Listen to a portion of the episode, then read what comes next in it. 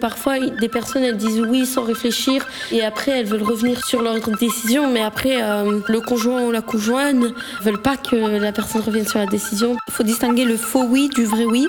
Si c'est un oui qui a été obtenu après avoir demandé très gentiment à la personne, euh, tout en s'assurant que la personne n'a pas juste dit par culpabilité, juste parce qu'elle voulait faire plaisir évidemment, mais s'assurer que vraiment la personne en avait vraiment envie. Et si c'est un oui qui a été dit sous la pression, si c'est un oui qui a été dit parce que la personne veut faire plaisir à son partenaire sans forcément ressentir elle. Parlons sexe. Elle veut pas dire forcément oui en réalité, peut-être qu'elle veut dire euh, peut-être euh, ou non. Si c'est un oui qui a été dit parce que euh, la personne a insisté plusieurs fois, je pense que c'est pas un vrai oui à ce moment-là et la personne peut aussi vouloir s'arrêter en plein milieu parce que enfin, elle en a plus envie quoi. Il nous a tous arrivé de reculer devant une situation. Je vois pas pourquoi ça serait différent. Le consentement.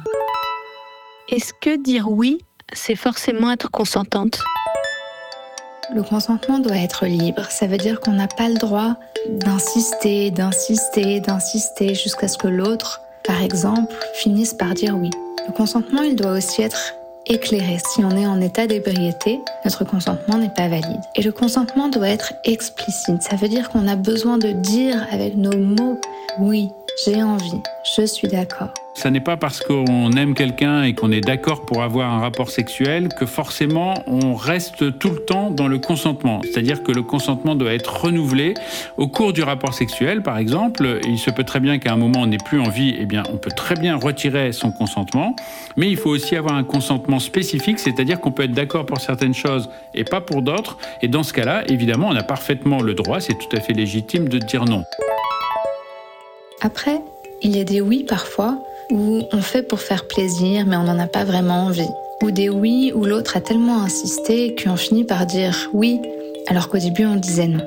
Et ça, c'est pas des vrais oui.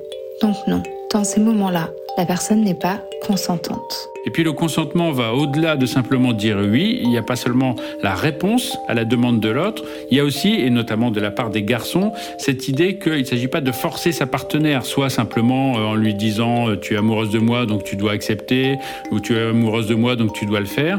Non, il faut respecter là aussi les désirs de la partenaire. Donc c'est aussi aux garçons de prendre garde au recueil du consentement, de s'assurer vraiment que l'autre a envie et de ne pas le forcer, que ce soit psychologiquement et encore moins évidemment physiquement. Parlons sexe. Merci à Damien Mascret, médecin et journaliste, et à Margot Fried-Fillosa, sexothérapeute. Parlons sexe, c'est un podcast réalisé avec Making Waves.